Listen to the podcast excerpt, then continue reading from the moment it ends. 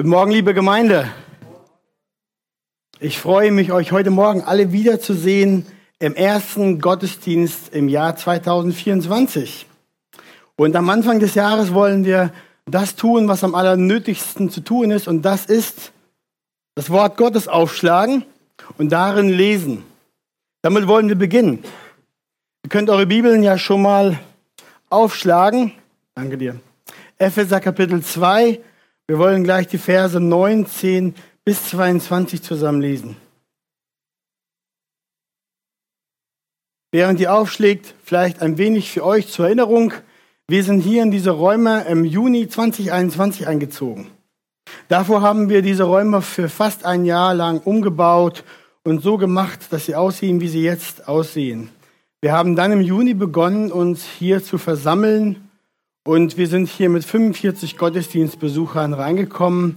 Und die Gemeinde hat dann stetig begonnen zu wachsen, bis zu einer Menge, wie ihr sie heute seht. Aus einer Handvoll von Diensten ist eine ganz große Menge herangewachsen, die jetzt im Hintergrund, manche sichtbar, manche unsichtbar, laufen. Viele Geschwister sind eingebunden. Mit dem Umzug aus Ottenbeck hierher hatten wir auch eine sichtbare, fühlbare Aufbruchsstimmung erlebt. Ich weiß nicht, ob das nur mir so geht oder euch auch. Neues geschah, Menschen kamen hinzu und der Herr hat seit Juni 2021 viele Geschwister der Gemeinde hinzugetan, sodass wir uns eigentlich verdoppelt haben. Sowohl an Gottesdienstbesuchern als an Mitgliedern. Jetzt sind wir im dritten Jahr. Einige Strukturen haben sich schon gebildet und wir haben eine gesunde Routine, so ein Gemeindelebensalltag entwickelt, den wir leben. Das ist der natürliche Gang einer wachsenden Gemeinde. Bis vor ein paar Jahren haben wir noch gesagt, dass die Arche Stade eine Gemeindegründung ist von der Arche in Hamburg. Aber wir sagen das nicht mehr. Denn wir sehen uns jetzt viel mehr als eine kleine Gemeinde, eine Tochtergemeinde der Arche in Hamburg. Wir haben auch nicht mehr die Züge einer Gemeindegründung, sondern eher einer kleinen Gemeinde. Zudem sind wir auch schon zehn Jahre alt geworden. Letztes Jahr im Juni wurden wir zehn und die Reise geht weiter. Mir lag es heute Morgen auf dem Herzen, zu euch zum Anfang des Jahres zu sprechen, auf eine Art und Weise, wie man es tut, wenn man sich neu orientiert im Wald des Lebens, dass man weiß, wohin man geht. Eine Neuausrichtung. Das tut gut ein bisschen die Dinge zu sortieren und woanders beginnen wir als mit dem Wort Gottes. Und das wollen wir heute tun. Deswegen heißt die Predigt auch am Anfang des Jahres. Sehr kreativ von mir. Ich möchte euch, ja, die Bibel habt ihr schon aufgeschlagen und wer die Kraft dazu hat, mag doch aufstehen zur Lesung und dann lesen wir die Verse aus dem zweiten Kapitel 19 bis 22. Das Wort Gottes. So seid ihr nun nicht mehr Fremdlinge, ohne Bürgerrecht und Gäste, sondern Mitbürger der Heiligen und Gottes Hausgenossen, auferbaut auf der Grundlage der Apostel und Propheten, während Jesus Christus selbst der Eckstein ist, in dem der ganze Bau zusammengefügt wächst zu einem heiligen Tempel im Herrn, in dem auch in dem auch ihr miterbaut werdet zu einer Wohnung Gottes im Geist. Amen. Nehmt gerne Platz.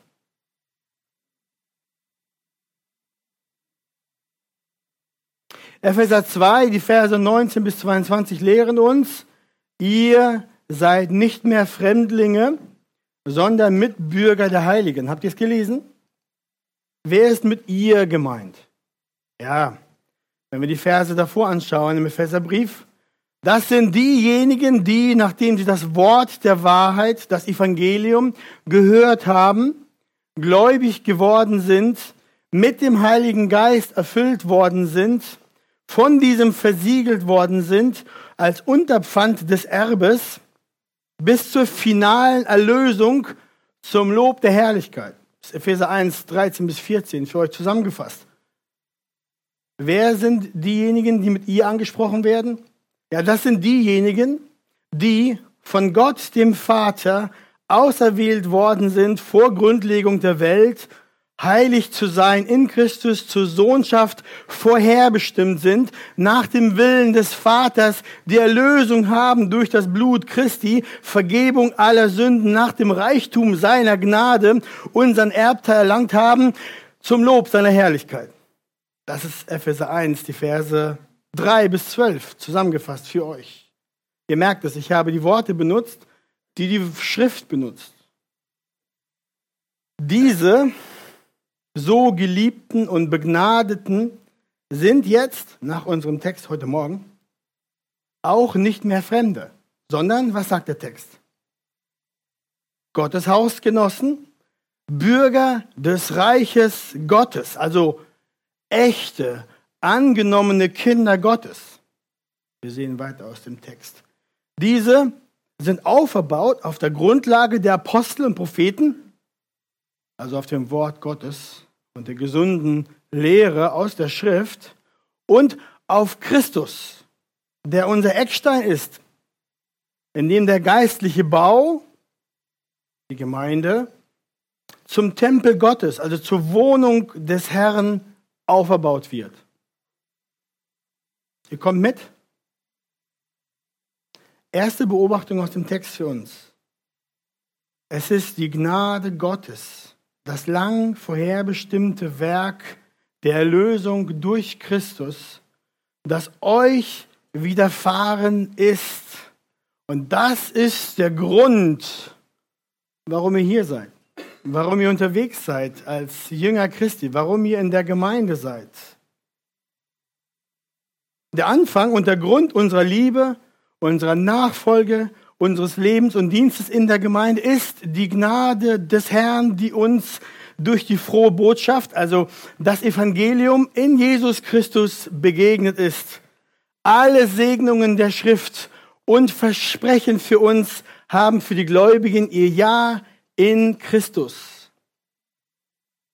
Also es sind nicht unsere Werke oder meine Liebenswürdigkeit, was mich und euch in den Stand des Segens vor Gott gebracht hat, sondern einzig und allein die Barmherzigkeit und Gnade Gottes, des Vaters und des Sohnes im Rettungswerk in Christus.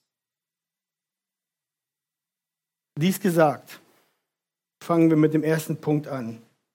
Was ist denn nun unser Ziel, das Ziel dieser Gemeinde? Unser Ziel als Versammlung der Heiligen. Unser Ziel ist es, Menschen die frohe Botschaft von Jesus Christus zu erzählen, damit sie errettet werden, damit sie Nachfolger und Jünger Jesu Christi werden, die in Ewigkeit Teil seiner Braut sind und bei ihm in der Herrlichkeit sind. Das Ziel gilt für Stade und darüber hinaus. Das, was uns widerfahren ist, jedem Einzelnen von uns, der ein Christ ist, das, was wir erlebt haben, woraus wir jeden Tag leben und atmen, das wollen wir weitergeben. Denn der Herr hat uns, uns aufgetragen. Die Liebe des Herrn drängt uns, dies zu tun. Ihr kennt diese Verse. Matthäus 28, 19 bis 20. Jesus sagt zu den Jüngern, so geht nun hin und macht zu Jüngern alle Völker, und tauft sie auf den Namen des Vaters, des Sohnes und des Heiligen Geistes und lehrt sie alles halten, was ich euch befohlen habe. Das ist unser Auftrag, erteilt durch den Herrn Jesus. Diesen suchen wir zu erfüllen durch die Predigt und Lehre in der Gemeinde, durch unser persönliches Zeugnis in der Welt, durch unser Handeln und durch unser Reden. Die Schrift zeigt uns unsere Aufgabe. 2. Korinther 5, Vers 20 und 21 sagt die Schrift, so sind wir nun Botschafter für Christus. Und zwar so, dass Gott selbst durch uns ermahnt, so bitten wir nun stellvertretend für Christus. Lasst euch versöhnen mit Gott. Denn er hat den, der von keiner Sünde wusste, für uns zur Sünde gemacht damit wir in ihm zur Gerechtigkeit Gottes würden. Menschen, die dies glauben, werden errettet und werden zu Kindern Gottes. Dann werden sie zu Jüngern, sagt die Schrift. Dann werden sie zu Anbetern Gottes. Dann werden sie in die Gemeinschaft der Gläubigen hinzugefügt, der Herde dazu getan, in den Bau Gottes als lebendige Steine eingebaut. Und die Gemeinde in Stade, die Arche Stade, existiert zu diesem Zweck. Die Gemeinde hat den Auftrag und die Aufgabe, in Stade ein Licht zu sein inmitten der Finsternis durch das Wort der Versöhnung, wie die Schrift es nennt, sollen Menschen zum Erlöser gebracht werden. Die Gemeinde Christi an anderer Stelle, 1. Timotheus 3, 15 ist der Pfeiler und die Grundfeste der Wahrheit in einer Welt, die die Lüge glaubt und durch diese zerstört wird. Unser Ziel ist es, also die Antwort auf die Frage, was ist unser Ziel? Unser Ziel ist es, dass Menschen durch den Namen Jesu vom Tod zum Leben gebracht werden und durch sein Rettungswerk am Kreuz ewig gerettet werden. Wie leben wir das aus?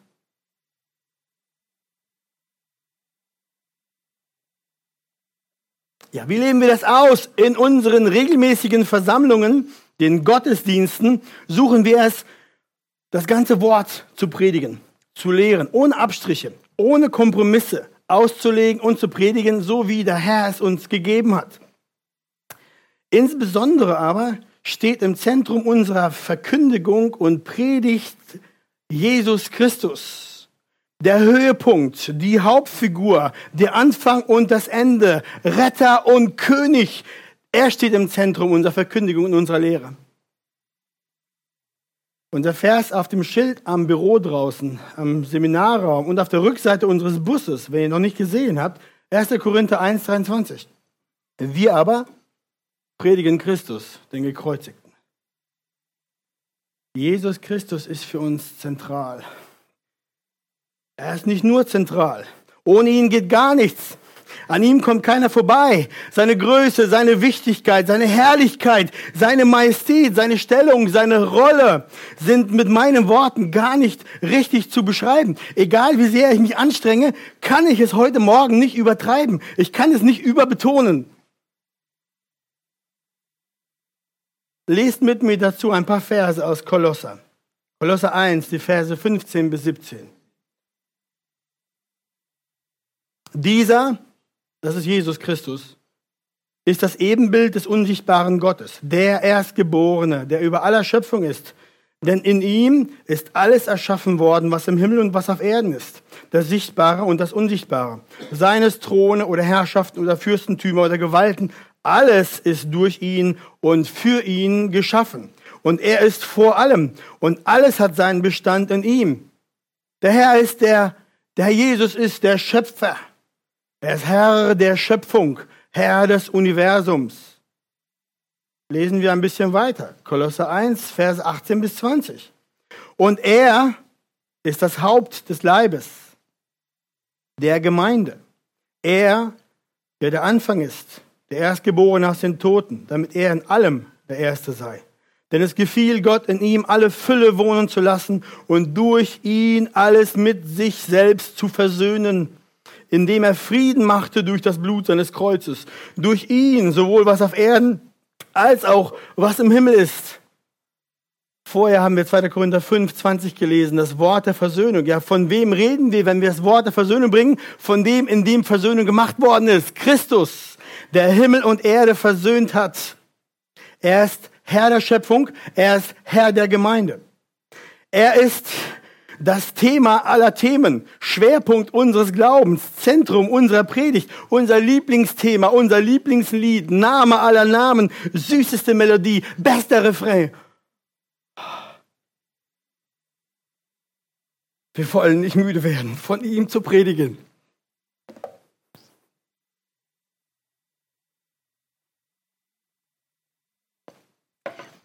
Wir wollen nicht müde werden, von ihm zu predigen vom Evangelium der Gnade, von seinem Namen. Es gibt keinen anderen Weg, gerettet zu werden. Es gibt keinen anderen Weg, mit Gott versöhnt zu werden. Nur durch ihn. Er allein. In unseren Hauskreisen, in unseren Männertreffen und Frauentreffen, Jugend, Teenie, Kindertreffen wollen wir die Menschen, die an Jesus glauben, fördern und lehren, damit sie als Kinder Gottes wachsen und den Messias, den Sohn Gottes, den König erkennen. Ihm folgen, damit sie den Meister und den König besser kennen. So werden wir er. In unseren Versammlungen singen wir Lieder. Auch mal ein paar mehr Lieder.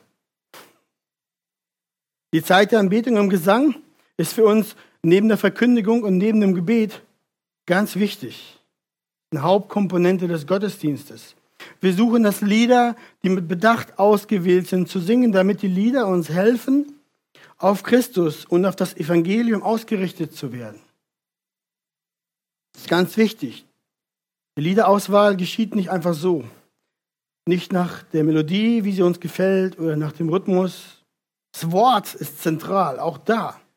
In unseren Versammlungen beten wir auch. Wir beten zu Gott, unserem Vater im Himmel, weil wir als Geliebte und als Erlöste jetzt Zugang haben in die Gemeinschaft, in seinen Thronsaal, in seine Gegenwart und wir haben eine lebendige Beziehung mit Gott, dem Schöpfer.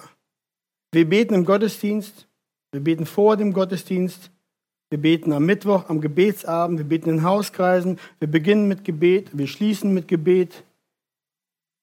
Das sind nicht nur Traditionen, Gewohnheiten, ihr Lieben. Wir tun es, weil wir völlig von unserem Herrn abhängig sind.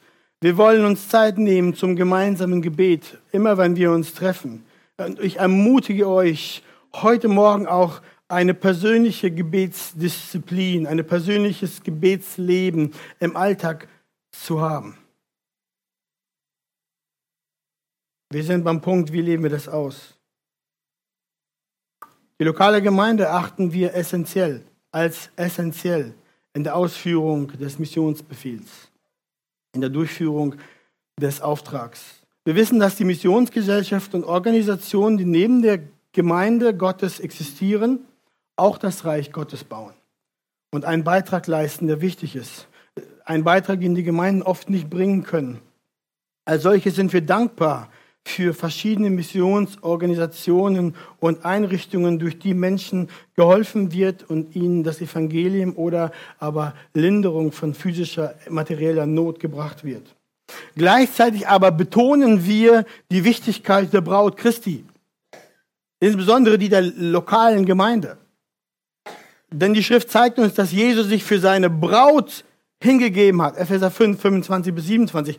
Und er hat es gewollt, dass Menschen, die an ihn gläubig werden und ein neues Herz bekommen, ihm als Jünger folgen. So richtig, echt. Mit anderen zusammen. Nicht nur irgendwie theoretisch, digital, wirklich. Sich in einer lokalen Gemeinde finden, anschließen und ihm dort als Jünger folgen. Er ist, haben wir gelesen, Epheser auch Kolosser 1, 18, er ist das Haupt der Gemeinde. Er ist derjenige, der die Gemeinde führt. Die Gläubigen sind seine Braut, Epheser 5. Durch die Gemeinde gibt der Herr den Erretteten Leitung, Fürsorge, Nahrung, Korrektur, einen konkreten Kontext, in dem der Glauben, die Jüngerschaft gelebt wird. Ein konkreter Kontext, in dem Menschen geistig reifen und zunehmen. Das nennen wir Heiligung. So leben wir das aus. Okay, aber wir versuchen das noch praktischer zu machen. Was bedeutet das dann praktisch? Diese Dinge gesagt, bei euch im Hinterkopf, möchte ich noch ein paar andere Punkte machen. Wir predigen das Gnadenevangelium. An dem Tag, wo ich das Gnadenevangelium nicht predige, bitte schleppt mich hier runter und schmeißt mich raus. Paulus hat die Galater gewarnt. Verflucht ist der, wenn anderes Evangelium predigt. Also wir predigen das Evangelium von Christus, denn es gibt keinen anderen Weg. Das Gnadenevangelium predigen wir, aber wir wollen das Gnadenevangelium auch leben. Was meine ich damit? Durch das Evangelium wissen wir, dass wir durch den Herrn Jesus Christus geliebt sind, obwohl wir Feinde waren. Wir sind vergeben, obwohl wir gegen ihn gesündigt hatten. Wir wissen, dass er unseren Fluch auf sich genommen hat, auf dass wir gesegnet sein können. dass er für uns starb, auf das wir leben können. Das sagt das Evangelium. Das Nahen-Evangelium bringt jetzt unter den Jüngern Jesu ein, liebende, ein liebendes, geduldiges, barmherziges Herz hervor, das schnell ist zu vergeben, denn mir wurde alles vergeben, das nicht nachtragend ist, denn Gott ist mir nicht nachtragend. Merkt ihr, wie diese Art des Evangeliums und das, wenn das mich durchzieht, mein Herz, meine Einstellung und mein Umgang mit den Mitmenschen durchdringt und formt? Können wir dann hart sein miteinander, wenn wir zusammen in der Gemeinde dienen? Darfst du dann deinem Bruder böse sein, weil er auf deinem Stammplatz am Sonntag sitzt? Oder auf den Bruder oder auf die Schwester, weil sie die Musik zu laut gemacht haben. Oder die Tür beim Lüften zu lang aufgelassen hat. Oder den nassen Regenschirm in die falsche Ecke gestellt hat. Oder das Kleinkind nicht schnell genug leise gekriegt hat im Flur oder hier im Gottesdienst. Können wir miteinander schnell ins Gericht gehen. Hart übereinander urteilen. Gleich zuerst das Schlimmste der Motive dem anderen unterstellen Wer von euch sitzt hier und macht keine Fehler? Braucht keinen gnädigen Umgang? Wer braucht es, in Gnade angenommen und barmherzigen Umgang zu erfahren? Ich brauche es. Ich mache viele Fehler. Ich brauche eure Gnade, ich brauche eure Vergebung.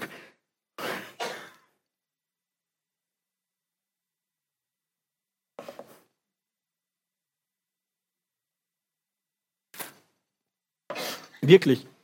Wer Fehler und Versagen an mir sucht, der wird sie finden. Obgleich ich mir Mühe gebe, der wird sie finden. Das Evangelium bringt in der Familie Gottes eine Barmherzigkeit, eine Liebe unter den Geschwistern hervor, weil der Heilige Geist uns, unserem Herrn Jesus, ähnlicher und immer ähnlicher macht. Und der Jesus ist geduldig, er ist barmherzig, er ist von großer Güte.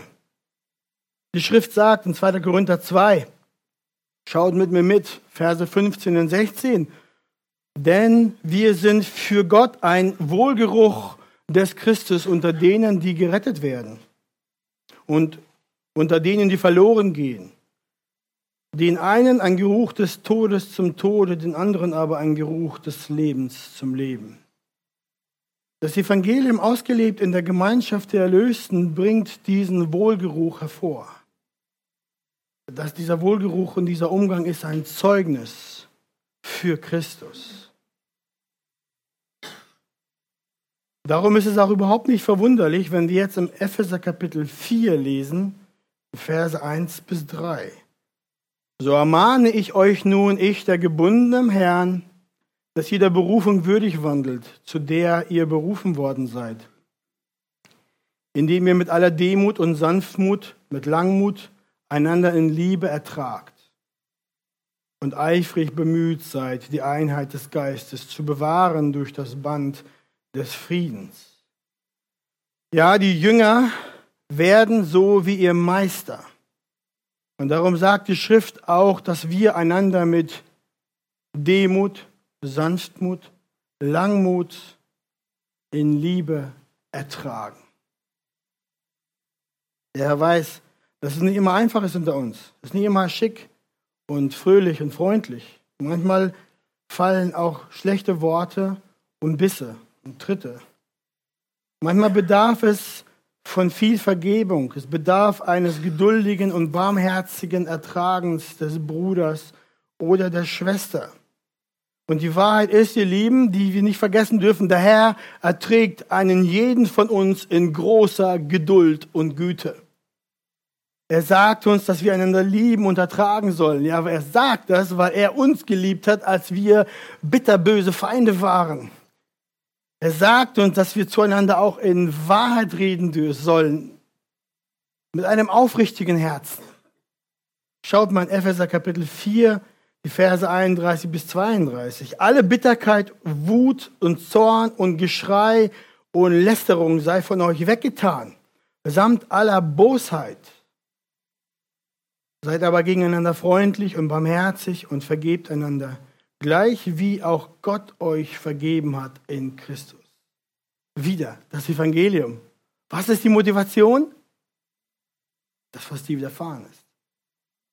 Christus. Das ist der Effekt des Evangeliums in unserem Leben. Wenn wir immer mehr werden wie Jesus, dann kommt dieser Wohlgeruch. Merkt ihr, dass das den Umgang miteinander formt? Jedes Wort, das wir sagen, ja sogar unsere Denkweise über den anderen, unsere Einschätzung seiner Lage und seiner Aktion, seiner Handlungen, die Atmosphäre in der Gemeinschaft unter den Nachfolgern Christi wird dadurch bestimmt. Merkt ihr das? Welch, einer, welch ein geistiger Geruch kommt dann auf in der Gemeinde? Und diese Art von Umgang ist ein deutliches Zeichen der Kraft Gottes. Denn wir als Menschen schaffen es nur für eine kurze Zeit, unter einem Set von perfekten Parametern alle lieb zueinander zu sein. Aber wir sind hier ein Haufen von Kranken. Das ist kein Museum hier. Hier werden nicht die Besten der Besten ausgestellt. Das Gegenteil. Hier sind alle zusammen, die wissen, dass sie Christus brauchen und verlorene Sünder sind immer noch. Heilige und Geliebte, aber immer noch mit vielen Dellen, Rissen, Sünden, Brüchen, Problemen, Nöten, Elend. Aber der Herr ist gut und treu. Das heißt, der Umgang zwischen uns in Liebe ist ein Zeichen der Kraft Gottes. Paulus schreibt vom Evangelium, Römer 1, Vers 16, denn ich schäme mich des Evangeliums von Christus nicht, denn es ist Gottes Kraft zur Errettung für jeden, der glaubt. Was ist die Kraft Gottes zur Errettung? Das Evangelium von Christus. Nichts anderes. Durch das Evangelium wird der Mensch errettet. Die Rettung von unserer alten, verdammten Natur, von unseren alten, sündigen Umgangsweisen geschieht durch das Wort Gottes, verkündigt, angewendet durch den Heiligen Geist in unserem Herzen, durch das Evangelium, welches die Kraft Gottes ist, die in der Gemeinschaft der Heiligen sichtbar wird, so wie Jesus dann sagt in Johannes Kapitel 13, daran wird jedermann erkennen, dass ihr meine Jünger seid, wenn ihr Liebe untereinander habt. Geschwister, die Liebe, die unser Herr in unserem Leben zu ihm und zueinander hervorbringt, ist ein Zeugnis, durch welches Menschen aus der Finsternis zu ihm ins Licht gezogen werden. Das ist ein Beweis, den sie nicht von der Hand weisen können, nicht wegargumentieren können. Da geht es nicht um Evolutionstheorie und andere Schnickschnackfragen. Da geht, das kannst du nicht Warum sind die so miteinander? Eure geistgewirkte, gnadenerfüllte Art und Weise, miteinander umzugehen, ist ein Mittel, durch welches der Herr uns gebraucht, um Menschen zu sich zu bringen. Daran möchte ich euch erinnern. Daran möchte ich euch am Anfang des Jahres daran ermutigen. So leben wir den Auftrag praktisch aus. Dann wir hatten schon am Anfang gelesen vom Auftrag Jesu an die Jünger Matthäus 28 und davon, dass wir Botschafter Gottes sind in einer Welt. Das bedeutet, dass wir auch die Bereitschaft haben sollten, Menschen einzuladen, zu Gott zu kommen, einzuladen, zum Gottesdienst zu kommen, zu den Versammlungen. Die Bereitschaft haben, das Evangelium zu erzählen, von Jesus weiterzusagen, denn er ist das Beste, was dir je passiert ist. Ich möchte euch ermutigen, Menschen persönlich zum Gottesdienst einzuladen. Ich möchte euch ermutigen, den Menschen das Evangelium weiterzugeben, ihnen von Jesus zu erzählen, dafür zu beten, dass der Herr euch die Augen auftut für die Gelegenheiten, die er euch vor die Füße legt, wo er schon am Arbeiten ist, damit ihr dann ein bisschen, viel oder wenig sagt von der frohen Botschaft. Ich bete, dass euch diese Aufgabe nicht wie eine unliebsame Hausarbeit vorkommt. So ein Ding, dass man halt nach rausschiebt, so lange wie es geht und macht unter Zwang, weil das halt gepredigt wird. Nein, sondern dass etwas ist, was euch raussprudelt, wenn ihr auch nur angepiekst werdet, weil euer Herz voll ist und ihr euch freut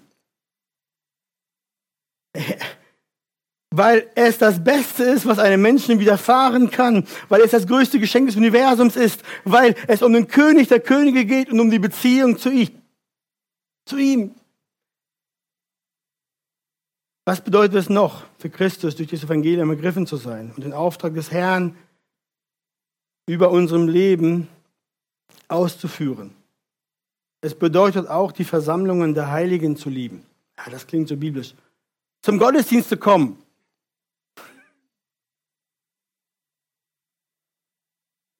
Wenn du von Jesus ergriffen bist und verstanden hast, was er hier unter uns tut und baut,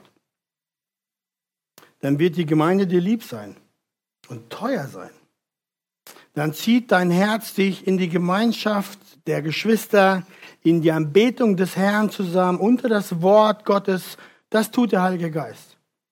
Verstehe mich nicht falsch, ich sage das nicht, dass das nur hier passiert. Der Herr hat viele Herden und hat andere Gemeinden, aber der Effekt ist der gleiche, überall in der ganzen Welt. Wenn Christen errettet werden, zieht der Herr sie zusammen in die Gemeinschaft, in die Herde, unter das Wort, in die Anbetung. Nicht weit weg, in die Pampa, alleine. Wie war dein letztes Jahr? Bist du oft abwesend gewesen? Hast du Gottesdienste und Versammlungen verpasst? Waren sie dir nicht so wichtig? Hast du andere Events, andere Aktivitäten, andere Orte, die dir viel lieber sind, viel wichtiger sind? Waren sie die Gottesdienste dir nicht so wichtig? Hast du die Herrlichkeit Jesu und die seiner Braut vielleicht nicht richtig erkannt? Verstehe. Verstehe. Wenn du Jesus folgst mit einer Lauheit, und Gleichgültigkeit, mit einer Halbherzigkeit, mit einer Müdigkeit, dann sagst du der Welt, ich gehe diesem Jesus nach, aber so toll und so wichtig ist er nicht wirklich. Es gibt andere Sachen, andere Dinge, da bin ich Feuer und Flamme für, aber der Jesus, oh,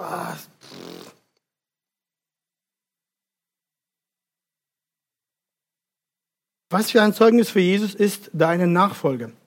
Kann man an dir sehen, dass er kostbarer ist und besser ist als alles andere. Dass er dein Leben und dein alles wert ist. Oder dass er, naja, kann man machen, aber ist nicht so wichtig. Ehrst du deinen König, Jesus, durch deine bedingungslose Nachfolge, durch deine brennende Liebe durch deine rückhaltlose Hingabe oder bist du eine Schande für seinen Namen? Vergib mir, dass ich so hart spreche. Aber Bruder und Schwester, ich würde dir Unrecht tun, wenn ich dir heute Morgen nicht sagen würde, dass eine Nachfolge Jesu alles von dir fordert. Absolute Konsequenz, absolute Hingabe zu ihm im Kampf gegen die Sünde mit einem Herz des Gehorsams. Will Jesus ein halbes Herz? Nein, er will ganze Sache. Sei ganz sein oder lass es ganz sein. Und ob du es mir glaubst oder nicht, er ist es alles wert. Er ist besser als alles. Er ist der ultimative Schatz. Er ist der absolute Gewinn. Er ist der Sechser im Lotto. Noch viel mehr. Darum häng nicht rum mach halbe Sache, sei ein lauer Lappen, mach keine halbe Sachen, brenne für ihn, folge ihm. Höre, ich bin oft auch halbherzig und lasch in der Nachfolge und Liebe zu ihm. Ich stelle mich gleich neben dich.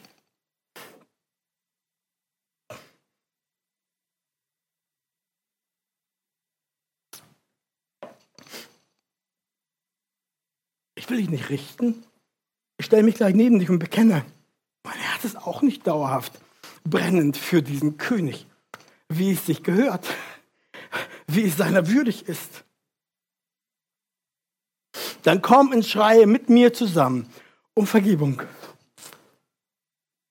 um Hilfe, um ein neues, brennendes Herz, um mehr Liebe, um mehr Konsequenz, um mehr Gehorsam, um mehr Schätzung von dem, wer er ist. Solch ein Schreien und Beten erhört er immer.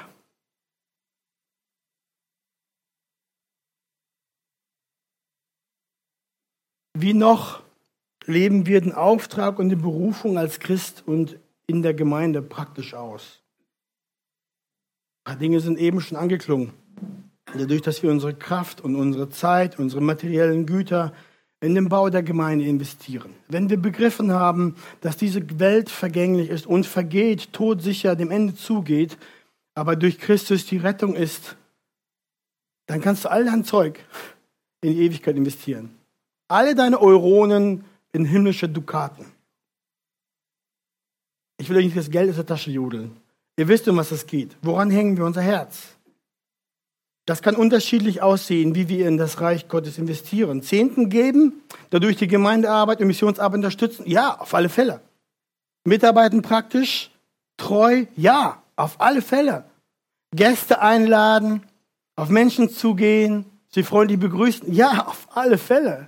Praktisch helfen, aufeinander aufpassen und achten? Ja, auf alle Fälle. Ihr versteht, was ich meine. Das ist die Liebe, die ausgearbeitet wird in den Alltag. Wie noch leben wir den Auftrag und den Berufung als Christ und Gemeinde praktisch aus? Dadurch, dass wir das Wort Gottes persönlich in unserem Alltag als wirkliche Worte Gottes zu mir gesprochen ansehen. Versteht ihr, was ich meine?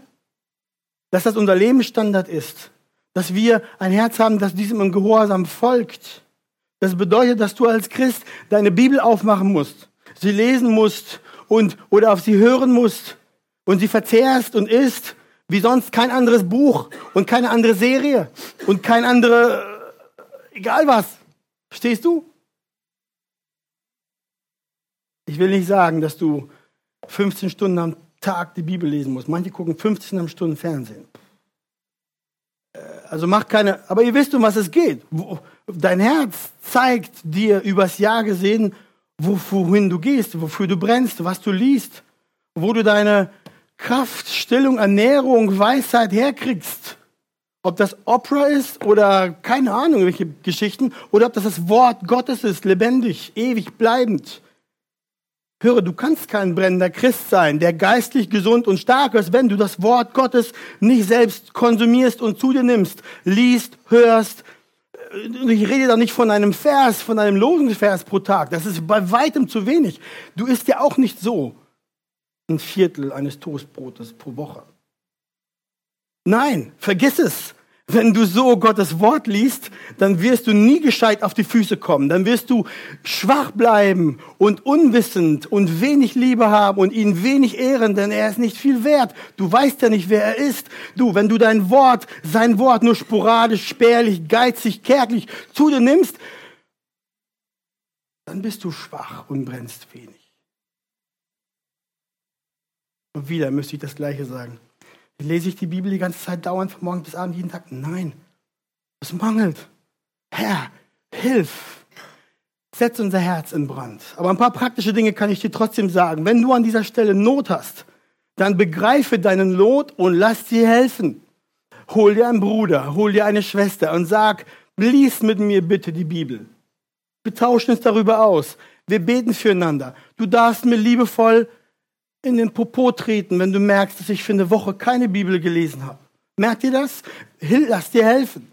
Sei nicht naiv. Du, du kennst das Problem, aber anscheinend, naja, da macht er doch nichts. Und dann ist ein Jahr vergangen und dann merkst du, hm, die Bibel ist immer noch verstaubt. Sei ein wahrer Jünger. Jünger.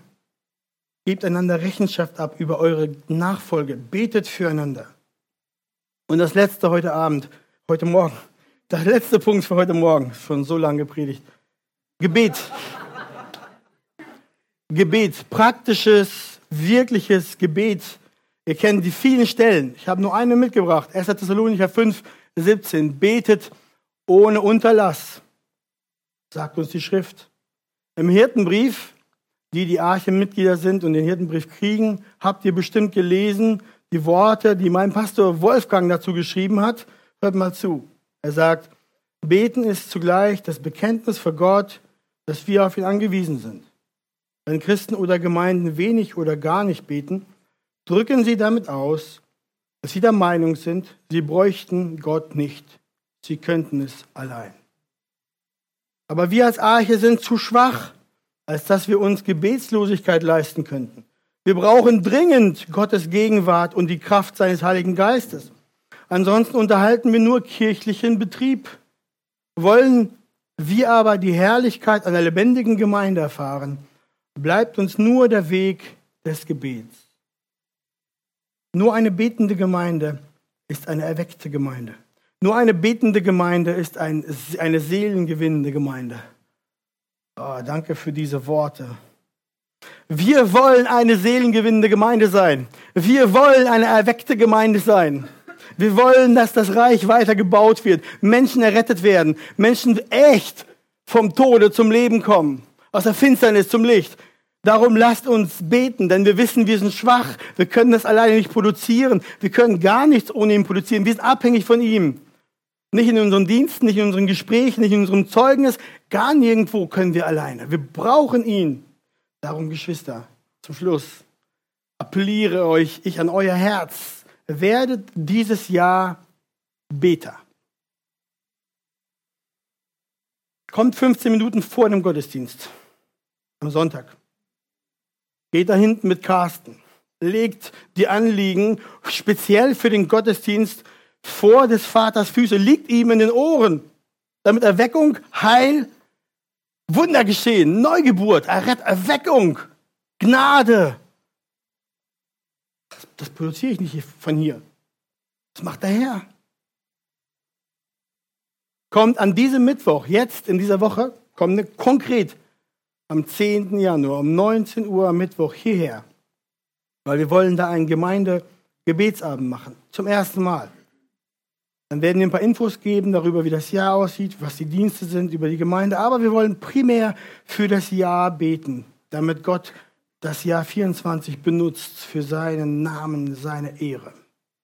Deswegen kommt bitte zum Gebet. Kommt an allen anderen Mittwochen um 19 Uhr da hinten zum Gebetsabend. Werde ein regelmäßiger Mittwochsbeter, der geistliche Arbeit tut hinter den Kulissen für die Gemeinde. Werde auch ein persönlicher Beter. Bete zu deiner gewohnten Zeit. Ich hoffe, du hast gewohnte Zeiten, an denen du betest.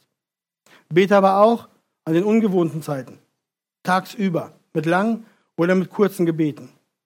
Bete, denn das zeigt, wer dein Herr ist, wo dein Leben und deine Kraft herkommt realisiere das kostbare, süße Privileg, das du hast, in die Gemeinschaft deines Schöpfers und Retters zu kommen, persönlich, oh, ohne Umwege, direkt in den Thronsaal. Dann darfst du beten. Also, ihr Lieben, habe ich hier nicht am Skript stehen, aber ich versuche es trotzdem zusammenzufassen. Was ist unser Ziel? Wir wollen, dass Menschen errettet werden, dass sie das Evangelium von Jesus Christus hören weil das nur der einzige Weg ist, ins Reich Gottes, in den Himmel zu kommen. Wie tun wir das? Wir lehren Jesus, Christus, das Evangelium, die Gemeinschaften, Hauskreis, Gebet, Jugend, Teenie. All das zielt darauf ab. Wir schätzen sein Wort. Wir beten.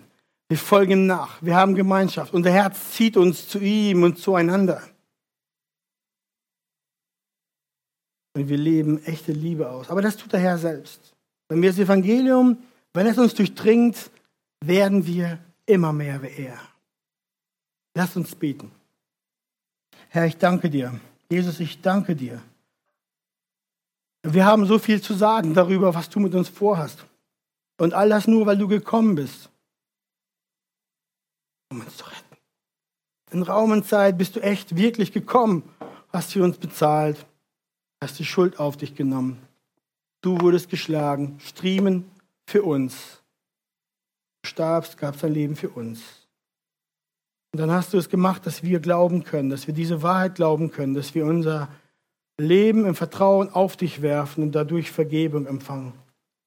Dann hast du uns Geschwister gegeben, eine Gemeinde, in der wir wirklich Handreichung tun können, einander helfen, praktisch oder im Gebet. Herr, ich bitte dich, dass du diese Gemeinde segnest und ausrüstest für 24, dass du uns diese geschwisterliche Liebe gibst, die für eine Welt unnatürlich ist, unverständlich ist, weil es dein Wunder ist, dass du bewirkst, weil unsere Herzen verändert sind, weil wir Frieden haben können miteinander, weil du uns versöhnt hast mit Gott. Und ich bitte dich, dass das immer deutlicher wird, dass wir den Mut haben und die Kraft bekommen von dir, draußen, in der Arbeit, auf der Straße, wo auch immer wir sind, unsere Nachbarn und Freunde, Fremde einzuladen oder ihnen von dir zu erzählen. Obgleich unseren, die Botschaft vom Kreuz eine Torheit für die Welt ist und die Leute denken, wir sind bescheuert. Aber du hast uns erlöst und diejenigen, die du ziehst, die kommen zu dir, Herr. Die hören, hilf uns, die, die, die Kraft zu haben, im Kleinen oder im Großen ein Licht zu sein. Hilf uns dieses Jahr in unserer persönlichen Nachfolge, dein Wort mehr zu schätzen und zu essen, es zu lesen, es zu genießen, es zu tragen, es zu verdauen. Hilf uns im Gebet, diese kindlichen Geist auszuleben, den du uns gegeben hast, der ruft, aber Vater. Danke, dass du uns eingeladen, dass du uns erlöst hast, dass wir in Jesus kommen, der uns perfekt gemacht hat. Uns vergibst, an uns arbeitest, uns erträgst. Wir preisen dich. Bitte mach weiter zu deiner Ehre, Herr. Amen. Amen. Segne euch.